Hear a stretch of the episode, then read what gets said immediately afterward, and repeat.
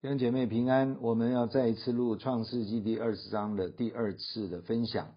我们先一起来祷告，亲爱的圣灵，求你帮助我们，从亚伯拉罕的故事，在这里面让我们学习在属灵上许多生命的榜样和提升。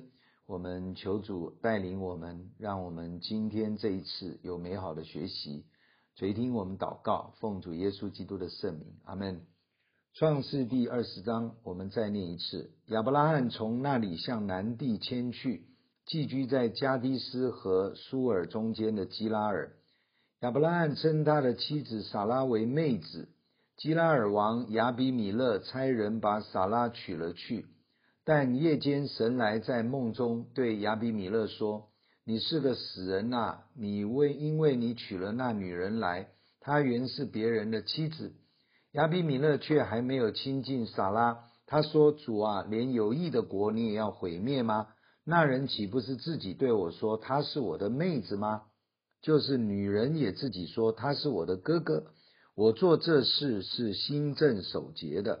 神在梦中对他说：我知道你做这事是心中正直，我也拦阻了你，免得你得罪我，所以我不容你沾着他。”现在你把这人的妻子归还他，因为他是先知，他要为你祷告，使你存活。你若不归还他，你当知道你和你所有的人都必要死。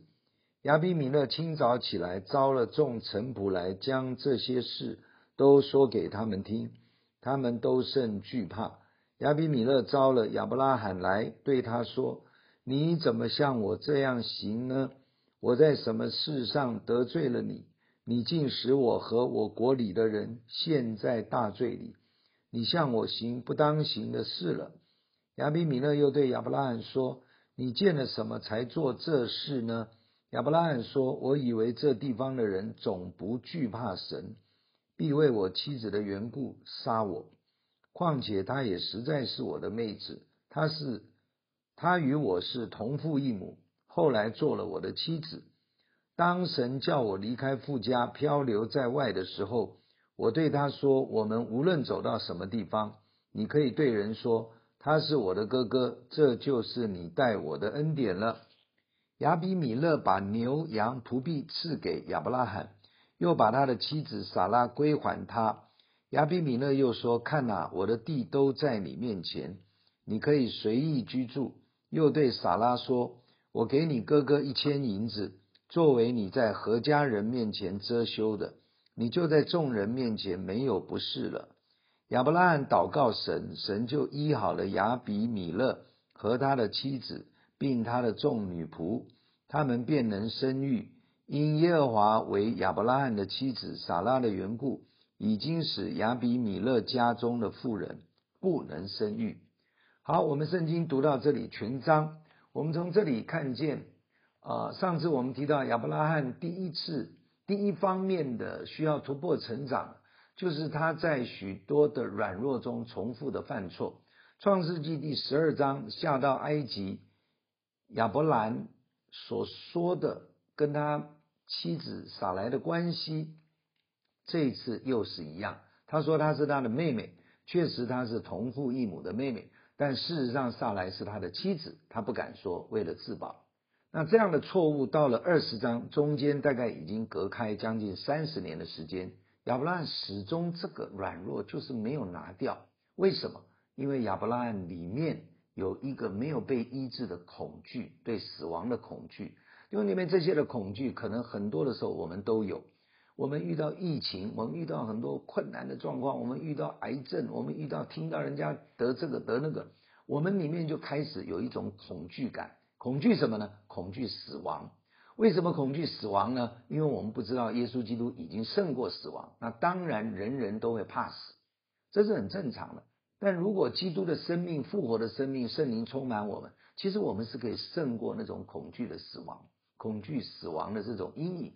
因为死亡已经对神的儿女来讲不再是一个死亡，它只是一个过渡。其实后面我们回到天家，是是永恒的生命，其实是更好的。但是我们就是胜不过，因为我们听太多有关死的恐惧。亚伯拉罕是一样的，他也胜不过这一个人家会杀他，因为他的妻子的缘故。所以他就必须要说一个不真实的话。亚伯拉罕的状况如同大卫的祷告，他说：“求神显明在我内里有何隐而未现的过犯及软弱。”啊，这个这个真理记载在诗篇十九篇。求神也教导我们如何依靠神及真理，一步一步的突破我们生命里面隐而未现的软弱，以至于我们不会如同亚伯拉罕一而再再而三，几十年的时间始终那个软弱没办法胜过。这是神要帮助我们的第一方面。第二方面，我们今天要谈的是亚伯拉罕需要成长的是，亚伯拉罕的恐惧是因为他以为希伯来人的神无法在外邦中掌权，他不够认识这位独一的真神是全地全宇宙创造天地万物的主宰，他是至高的、至圣的，而且是唯一的。但以理说，这位独一至高的神在人的国中掌权。这个人的国中不是哪一国，是所有的地上的国度，人的国度都在神的手中。君王的心如同垄沟的水，随意流转，在神的手中。所以我们要相信，要认识我们的神，他超越地上人的国度，他超越地理的范围，他超越所有环境的影响，他在全地上，甚至他在洪水之中仍然掌权。诗篇四十六篇说，神在外邦中，也在遍地上要被尊崇，只是因为人类不认识他，而不是说他就不能掌权。亚伯拉罕真是对神有信心，但是却并不全然完全的认识这位真神是谁，所以他就变成他的眼光、他的想法、他的做法，就会被对神的认识的有限而受到约束。一去到外邦人的地方，他就开始很害怕。他觉得神大概不能在非利士，不能在埃及那个地方掌权。这个是亚伯拉罕的一个软弱的地方。这个软弱是什么呢？就是不够认识神。基督徒们常常我们就是活在这种无知的软弱里面，因为我们不够认识神，我们就会怕这个怕那个。我们觉得不要这样子，也不要那样子。其实。显然，第十二章第一次下埃及的经验没有帮助到亚伯拉罕看见神在全地之上掌权。或许他当时根本也不清楚，那是因为神的介入去警告法老王，所以让他和撒拉的婚姻这个家庭逃过一劫。他也许没有认知到这个东西，因此他就没有办法在这个软弱上想办法在神面前去突破和成长。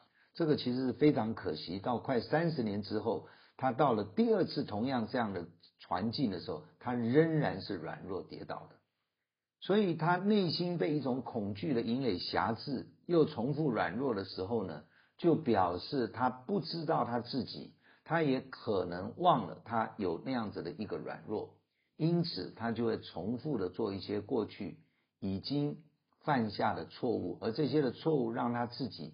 或许都会很懊悔，也没办法胜过。弟兄姐妹，我们需要从他的身上有一个学习，这样的错误在我们的生命里面不要让它再发生。所以我们要求神帮助我们知道，我们啊、知道神在每一个环境里面都是掌权的主，他不只是基督教的主，他是任何宗教、全地、全人类、全世界、宇宙万物的主。感谢上帝，认识神的生命成长。何等的宝贵，但是也并没有捷径。我们只有努力的抓住神在每一个生命旅程中，能够好好的装备，好好的学习，每一个机会不要漏掉，不要放过。当然更不要放弃，或者一时的失败，我们也跟着失落了。要忍耐着继续的等候、仰望、抓住神的应许往前行。在这些过程中。当然，感受上是要付一些代价的。可是这些的代价付过去，会让我们更多的认识神，因为更多认识神，就可能更多的信心可以成长，而这样会让我们抵挡罪恶及软弱的力量可以更强壮，我们就能够一步一步的得胜。这个是啊，第二方面，在亚伯拉罕的身上，我们看到他需要突破成长的部分。第三方面，亚伯拉罕的生命需要突破成长的是，他不明白婚姻家庭的角色的意义。他不明白作为一个丈夫应当扮演的角色及生命的榜样。他带着内在恐惧的营垒，就做出非常伤害妻子，也伤害家庭，当然同样伤害自己的反应，使得妻子为了丈夫的生存，出卖自己妻子的角色归给他人。这是神与人都无法接受的事情，竟然在信心之父亚伯拉罕的身上有如此的做法，充分的显示出堕落人性中自私的层面。其实人人都有这个部分，只是有时候隐藏不明显。在生活中大大小小，其实都能够感受到人类罪行中的自私及自我，这也是罪的源头。对于基督徒而言，就是老我救生命。亚伯拉罕在此展露无遗，真理告诉我们，婚姻关系预表基督与教会的关系。以弗所书五章提到，丈夫要爱妻子，为妻子舍己，如同基督爱教会；妻子要顺服丈夫，如同教会顺服基督一般。看起来在这里，亚伯拉罕其实也并非不爱妻子，但是因为自己内心有恐惧死亡的营垒，就无法活出荣耀神的婚姻关系。这是亚伯拉罕需要突破成长的部分。我们作为丈夫、弟兄，要靠主刚强，承担神托付我们的婚姻中的重要角色，不是带着自私胆怯的心，甚至自以为都对，需要在我们的角色上负起需要负起的责任来，退缩不前。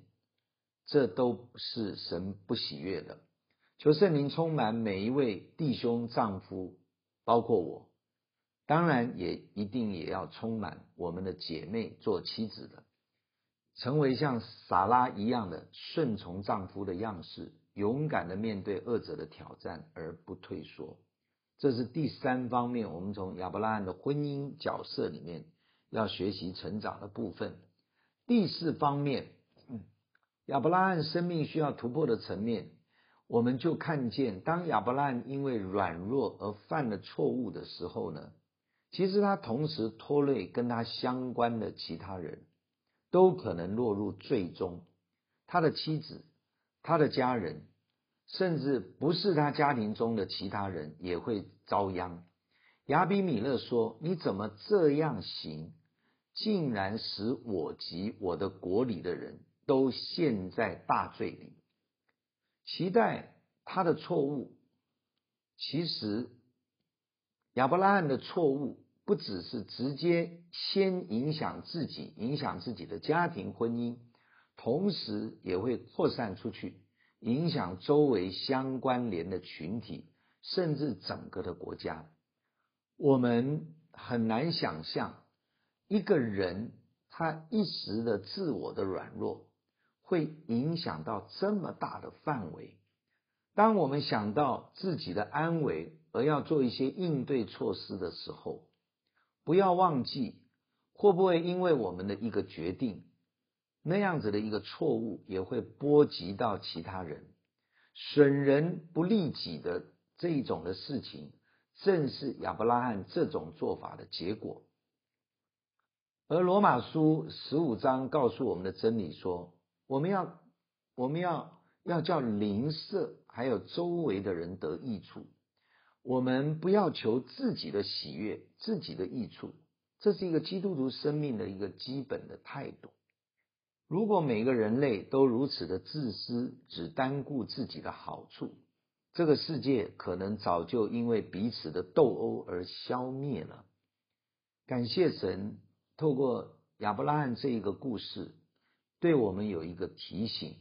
事实上，亚伯拉罕自己有一个所谓的恐惧死亡带来的内在誓言，也就是说，他无论去到哪里，他叮咛他的妻子不能承认是我的妻子，以免我会遭杀身之祸。这个变成亚伯拉罕内在的一种坚固的誓言。这个东西造成了这么大范围的伤害。在这个故事里面写明的非常的清楚。因此，我们不得不谨慎，也包括被警惕。我们要对我们周围环境、人事物所带出来的反应，常常要警醒、谨慎。还好，这两次他的错误，都是因为神介入，而且出手，才挽回可能的可怕结局。一方面，我们求主帮助，保守我们免犯过错。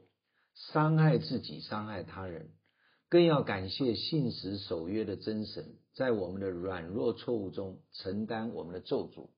事实上，亚亚伯拉罕这两次的几乎是家毁破裂的一个状况，反而因为神的介入带来一个祝福。他两次都得到从法老王跟亚比米勒王身身上很多的呃牛羊仆婢跟财富。这一次。亚比米勒王也赔了他一千银子，啊，一千两银子，作为这个一千银子作为遮羞遮羞费。所以，其实当上帝替我们承担那个咒诅的时候，其实就是我们能够承受祝福的时候。但愿我们不要自以为意，好像我们配得这些的祝福，那是因为神替我们承担了我们原本会犯错的咒诅。在基督里，他赐下恩典，使我们能全身而退，跨越危难，仍然蒙神的祝福，而且反败为胜。哈利路亚！感谢主，亚伯拉罕的生命见证是一个信心之旅，也是一个有时候得胜、有时候软弱，甚至有时候失败的一个一个一个事实的呈现。让圣经的真理，让我们看见的这些。属灵的前辈，他们的成功与失败，成我们今天的借鉴，让我们踏着他们成功的法则，也脱离他们失败的那些的陷阱，以至于我们能够走得更顺畅，更能够荣耀神的名。我们谢谢圣灵，把这本圣经写下来，让许多神的儿女不必走很多的冤枉路。我们能够快步向前，与基督同行，在这末后的时代，为主与主一起打美好的仗。我们向神献上感谢，我们同心来祷告。天父，我们感谢你，我们赞美你。透过亚伯拉罕高高低低、起起伏伏的信心旅程的故事，帮助我们在你的面前有更美好的学习。我们承认很多我们自己的软弱，我们不知道。我们好多年都没办法改过来，求圣灵常常光照我们。当我们听完了这些的见证和真理，帮助我们安静在你的面前。我们自己有没有什么隐而未现的过犯？有没有什么屡次软弱而没有办法胜过的这一些的生命的部分？求主帮助我们胜过，让我们立定决心，要靠主的恩典，借着真理的话语。借着圣灵的能力，跨越我们生命自己的障碍，能够进到上帝你的祝福和得胜的里面，垂听我们的祷告，奉靠主耶稣基督宝贵的圣名，阿门。愿神祝福大家。